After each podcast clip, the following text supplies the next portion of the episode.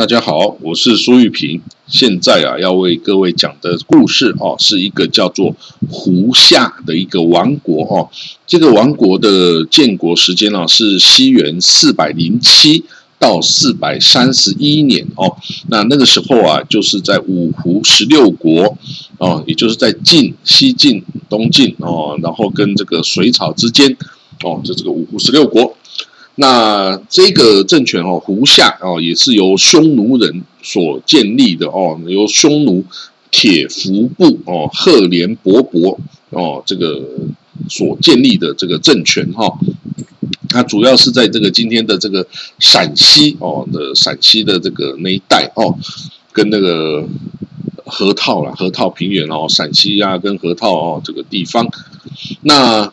在关中哈，就是陕西的地方建立的这个胡夏哦的这个匈奴铁服部啊，是怎么样的出身呢？这个铁服部哦，他的首领哦，建国叫做赫连勃勃。那其实啊，一开始不叫赫连勃勃，他叫刘伯伯。为什么呢？因为啊，他就跟那个刘渊一样，就是他们是匈奴人啊。匈奴人呢，用刘做这个姓氏啊，因为。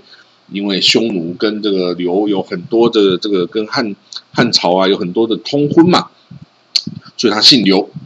那这个铁服部呢，又是什么样一个部族呢？铁服部啊，是这个东汉的时候啊，归附这个南附这个汉朝的这个南匈奴十九个部族中的一个哈。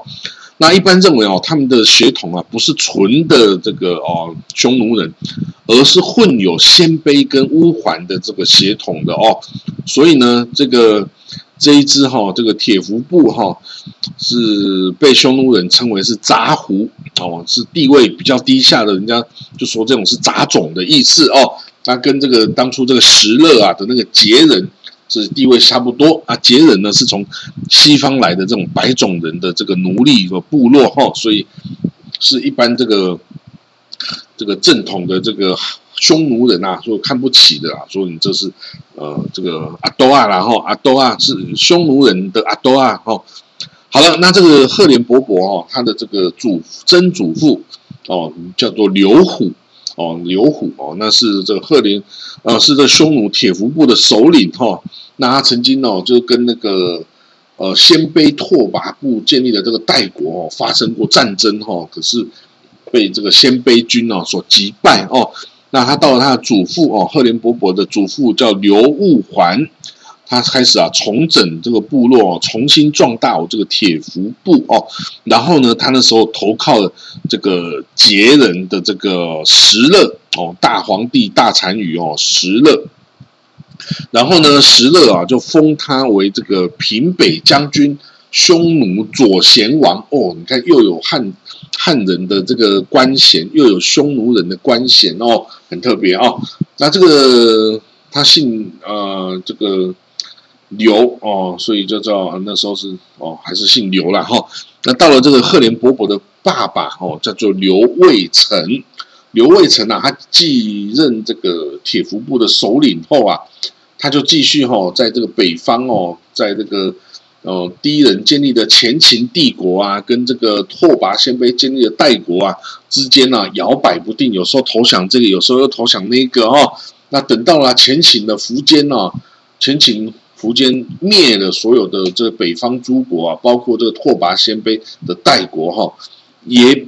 招降了这个刘卫成啊，这个匈奴铁服部的首领刘卫成。然后呢，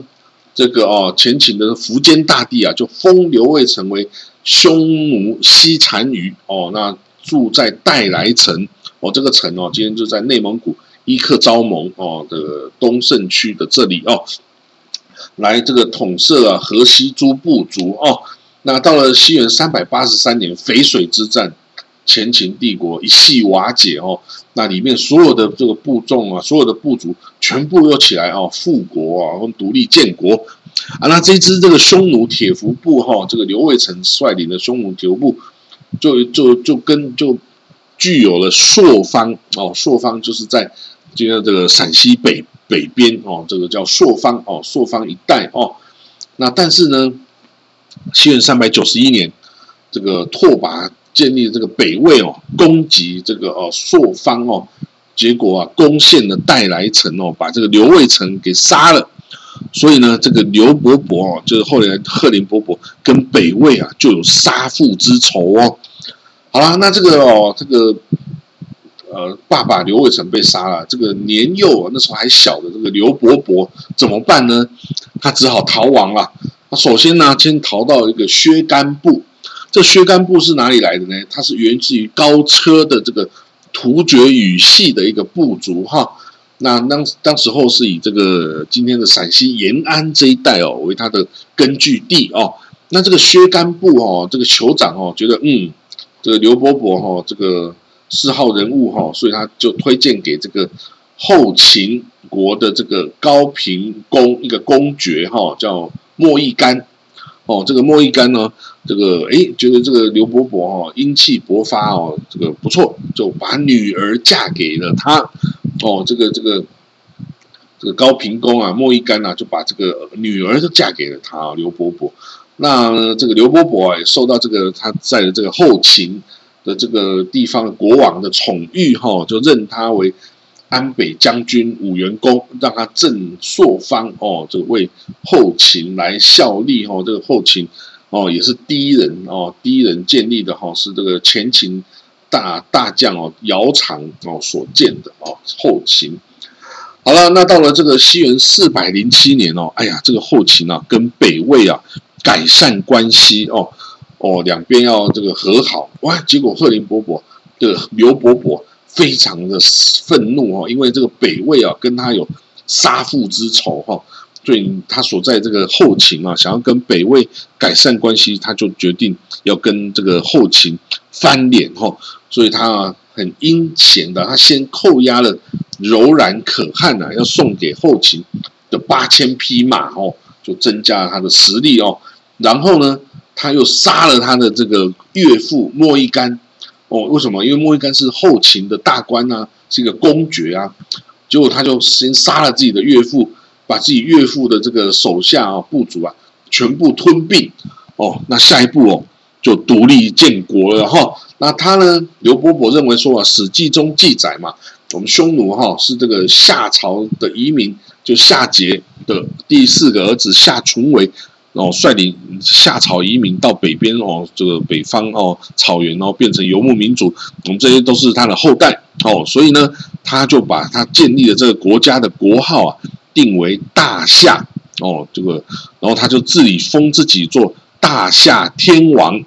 匈奴大单于哦，两个哦，两个称号哦。那史上啊，就称他这个国为胡夏哦，胡人建立的夏国哦，那就是匈奴人建立的夏国哈，也有叫做北夏哦，但以胡夏比较有名。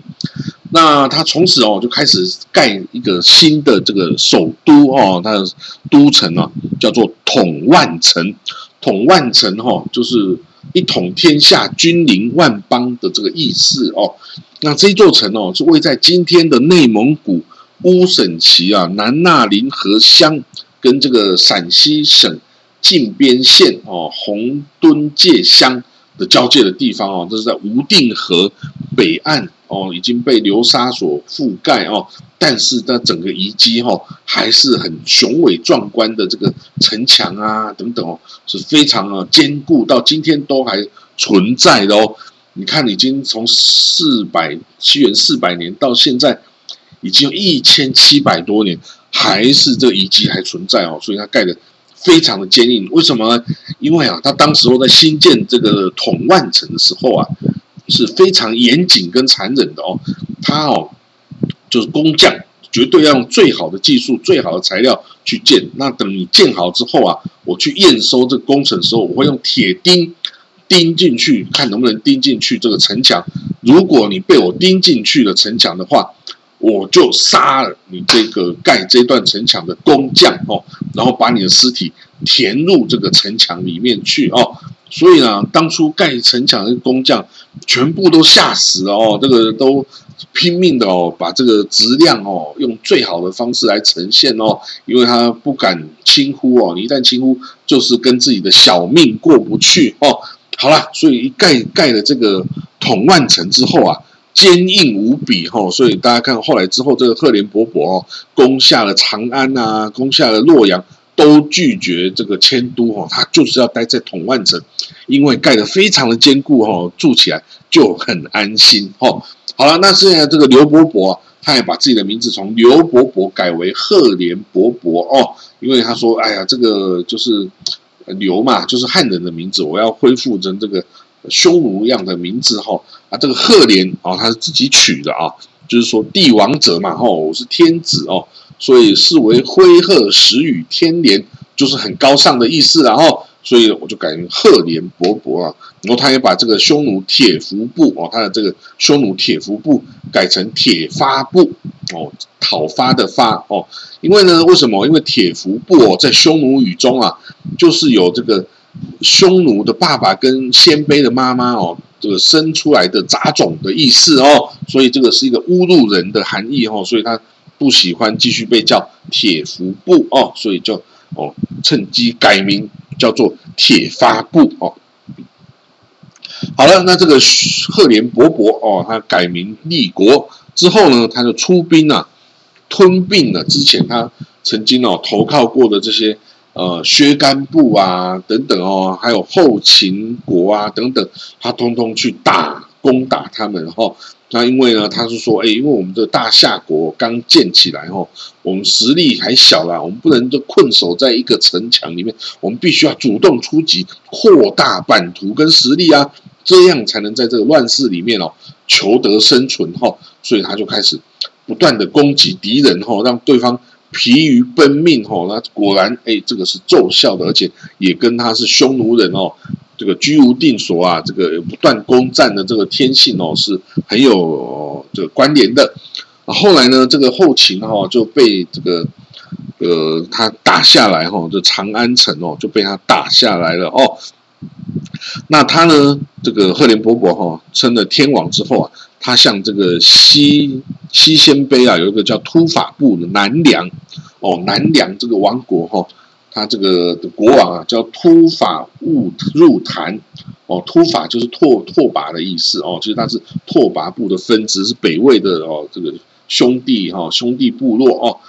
那这个南梁哦，他说呃，他向南梁求亲，我说我可不可以娶南梁的公主哈？结果南梁王拒绝啊！当然，为什么要拒绝？因为啊，这个赫连勃勃之前把他的岳父莫义干给干掉了，所以现在谁还敢把女儿嫁给赫连勃勃啊？因为有杀岳父的这个哦先例了啊！你谁还有谁敢去当他岳父啊？哦，太危险了哦！所以呢，这个南梁王拒绝他的求亲哦，就赫连勃勃啊。怒而率兵进攻南梁，哦，打败南梁，然后抓了他的牲畜啊，跟这个国民啊，然后啊，可是没有没有毁灭他了，哈。那好，那打大破南梁之后啊，赫连勃勃啊就开始跟这个后秦哦进入这个两进入这个呃攻击的阶段。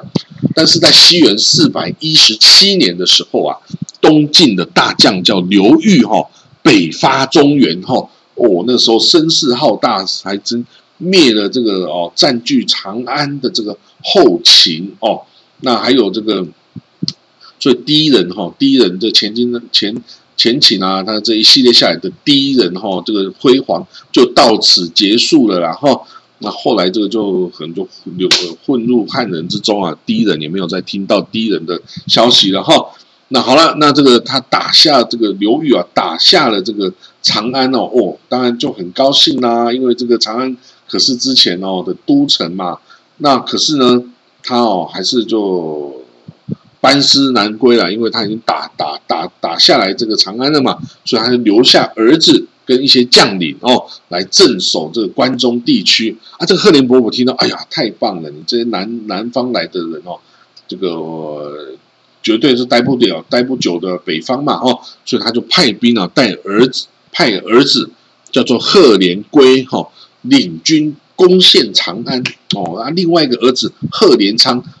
出兵堵塞住潼关，哦，然后呢，就自自己率领大军啊，一路把这些这个哦东晋的这个军人啊，通通都是一一路的把他们干掉，哦，那那个贺连圭哈，这个就是进攻，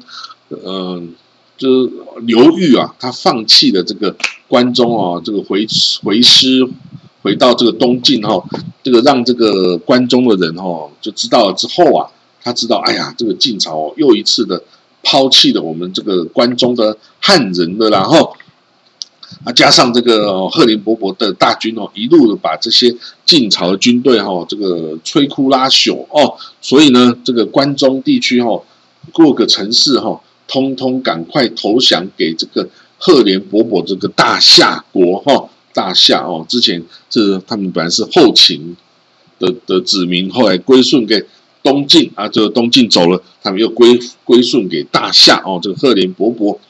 哦，那这个当时候啊，这个刘裕啊，刘儿子叫做刘义真哈，留一个儿子在这个驻守这个长安啊，跟关中，结果啊，他就看到这个赫连的势力啊非常强大，所以他就。哦，这个刘裕啊，就说好，那你儿子刘义珍你就回来吧，回来南边吧。就他这个刘义珍啊，率领这个军队临走之前呐，居然先大肆掠夺长安一番啊，就抢劫啊、杀人啊，干什么？哦，哇！结果这个令关中的人民哦非常愤怒啊，就主动的迎接了这个赫连勃勃大军来这个攻击这个晋军哈。那。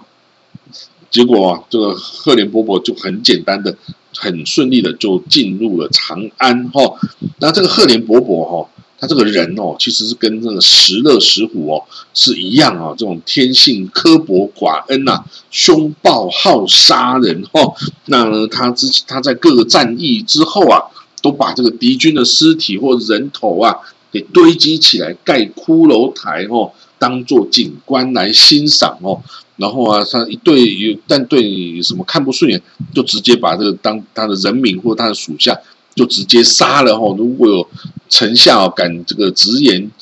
劝谏哦，先割下舌头再杀哦。那如果有直接看这个邓氏这个呃国王，我赫连勃勃马上就把眼睛弄瞎哦。所以呢，这个他的丞相跟属民啊，都在这种恐怖统治下哈。这个哦，活在恐惧中啊，这个都不知道有没有明天。好啦，后来这个赫连勃勃已经进入长安之后嘛，他就称帝哦。那这个群臣啊，都劝他，哎呀，应该这迁都长安哦，因为这个是这个帝王之都啦哦。那但是呢，这个赫连勃勃舍不得他这个一手新建起来的统万城哦，他觉得统万城是我亲自操刀新建哦，是全世界最坚固的城市。绝不可能被攻陷然后那那时候啊，也就是只有统万城才能够抵御这个北魏啊的鲜卑人的大军哈，所以呢，他就留下太子赫连归留守长安，他自己就率军回师统万城哈，然后啊，科功祭祀啊，科时祭功哦，歌功颂德一番啊哈，结果呢，西元四百二十四年哈。兄弟相残的事情发生了哦，其实从这个匈奴啊，有一个习性，就是为了争夺权力哈，不管你是父子，你是兄弟，你是啊什么，都可以互相残杀哦。好，那这个事情就发生在这个哦，这个赫连家族了。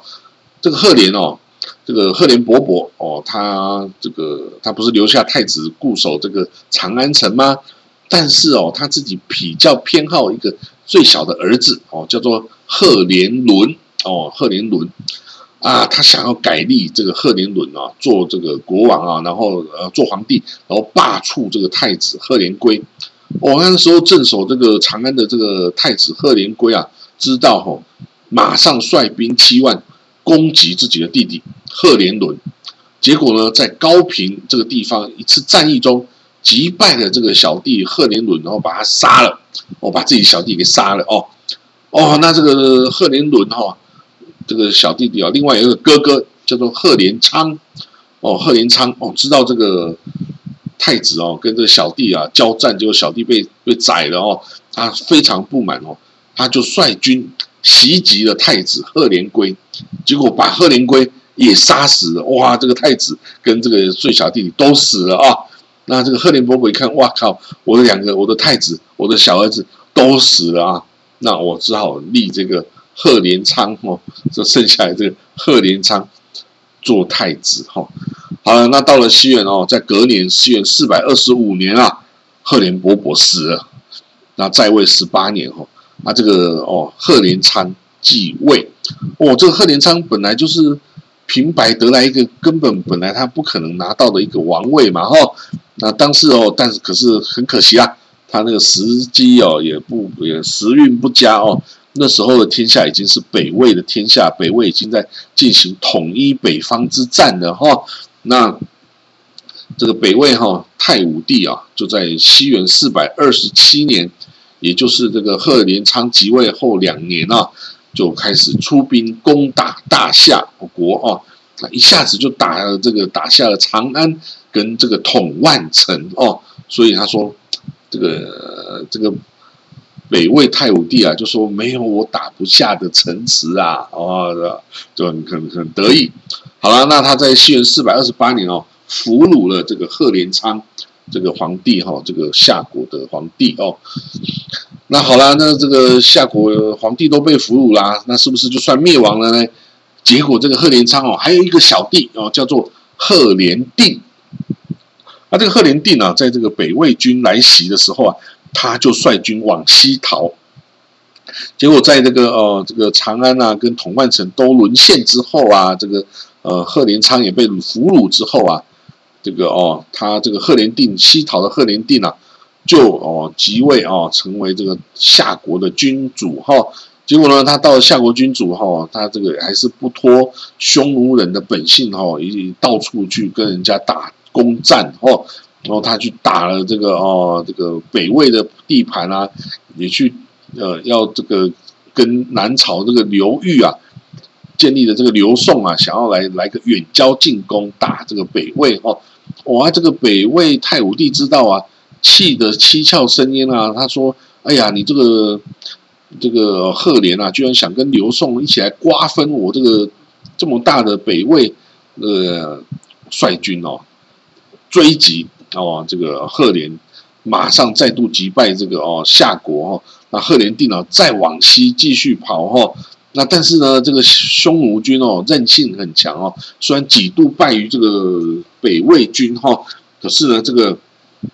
大夏国这残余的这个部匈奴军哈，在西逃的过程哦，诶，他居然遇到这个鲜卑起伏部建立的西秦国啊，国内正好在闹灾那个。在闹饥荒，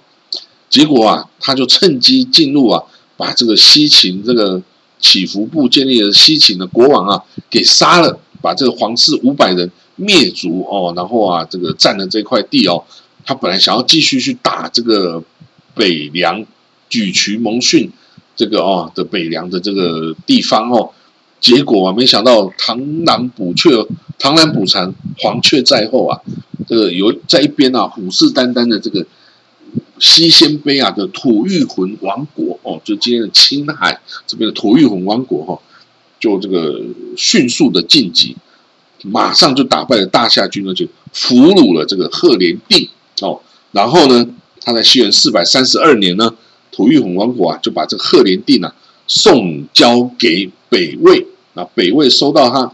把他赫连帝。斩首处死哦，所以夏国哦，这个胡夏就此哦，三个皇帝两世代，三个皇帝总共二十五年就灭亡了哦。那这个大夏这个胡夏这个哦，是赫连勃勃建立的这个胡夏政权哈，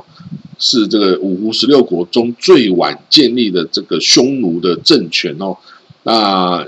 他的都城统万城遗址哦，也是今天到今天啊。保存最好的这个匈奴的这个哦王国的这个哦遗址哈，那胡夏之后，北凉之后，也就再也没有匈奴这个名称这个名号在中国的历史上出现了，就没有了哦。所以这就是匈奴在中国的末日。那我们的关于这个哦。匈奴哦，大夏国的故事哦，就到这里。好，我们下次见，拜拜。